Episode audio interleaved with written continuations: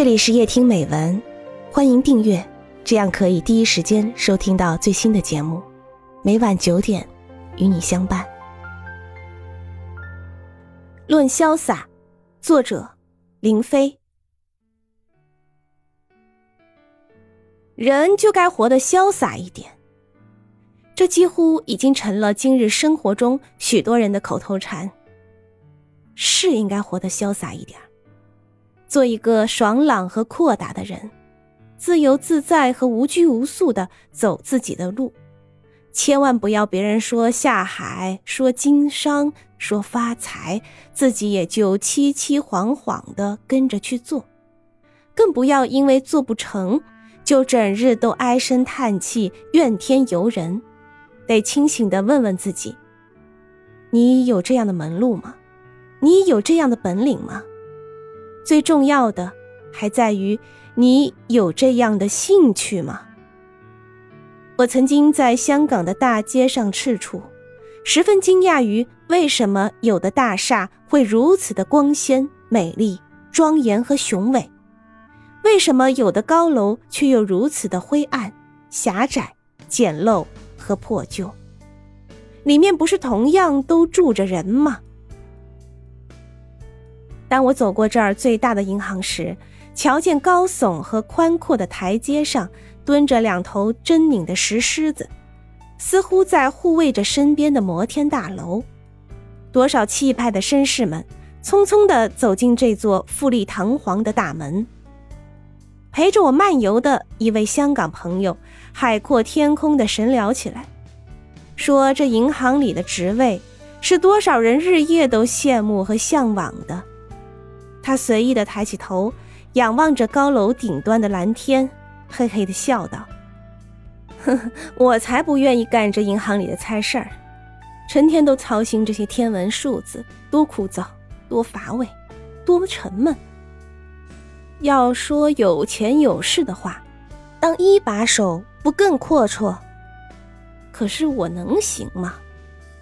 看来我只好在自己谋生的职位上。”尽量让老婆孩子活得舒服些，心里有了什么不痛快的事，就张口说出来，彻底的宣泄干净。而如果我是美国人，就得想方设法去竞争总统。我瞧着他英俊的脸庞，笑得多欢畅，觉得他真是个潇洒的人。人生在世，是得高高兴兴的走自己的路。也许今天会有坎坷和不幸，你还应该坚信自己的气魄和毅力，一定能够克服它，改变它，去迎接瑰丽的明天。有多少震荡的事儿，不是都可以尝试着去干？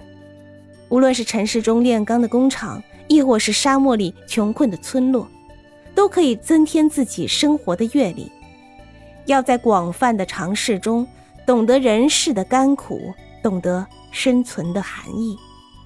金钱和权力，肯定对谁都会有诱惑力。别说什么心如枯井，也别推诿自己的潇洒，竟闭住了眼睛，假装着不去张望它。一个真正潇洒的人，并不会放弃金钱，并不会推辞权力，而只是不去做金钱和权力的奴隶。还是这位同游的香港朋友，睁着炯炯发亮的眼睛，竟像飞进了缥缈的梦幻里。说是如果自己有巨额的财富，就得让更多的人去好好享受；如果自己掌握了很大的权力，就得让大家成为空间的主人。那天深夜，我回到香港郊外的马鞍山，丝毫都不感到疲倦。独自坐在绿草如茵的山坡上，透过像星辰那样闪烁着眼睛的一盏盏路灯，默默地俯视着黑黢黢的海水，回忆着这位朋友潇洒的心态，真让自己深深的敬佩。我想起了过去的时代里，曾有聪明绝顶而又愚蠢万分的君王，其实已经获得了最为巩固的权力。普天下的臣民都匍匐在他脚下，称颂和讴歌着他，他却还贪婪地想无限扩张自己的绝对权力，残酷地去剥夺人们思想和行动的自由，企图把大家都变成木偶，一切都听从自己的摆布。把人变成木偶，这不能不说是一种最野蛮的暴政。为什么要将自己掌握的权力发挥到如此令人恐怖的地步呢？这是因为他已经被自己掌握的权力所腐蚀，连自己都变成权力的奴隶了。历史上赫赫有名的君王，苦苦渴求着理想境界，竟还不如平凡生活中一个普通的人。这真是一个奇怪的谜，很难让人猜得透。如果我想说，专制暴虐的君王实在是最不懂得潇洒的人，这见解还不算很荒谬吧？而潇洒的人们在今天越来越多了，这也正是因为民主和自由这两棵葱茏的大树开始染绿了整个天空。于是我忽然觉得领悟了人生中一种绚丽的哲理，瞧着山脚下依旧是缓缓流淌的海水。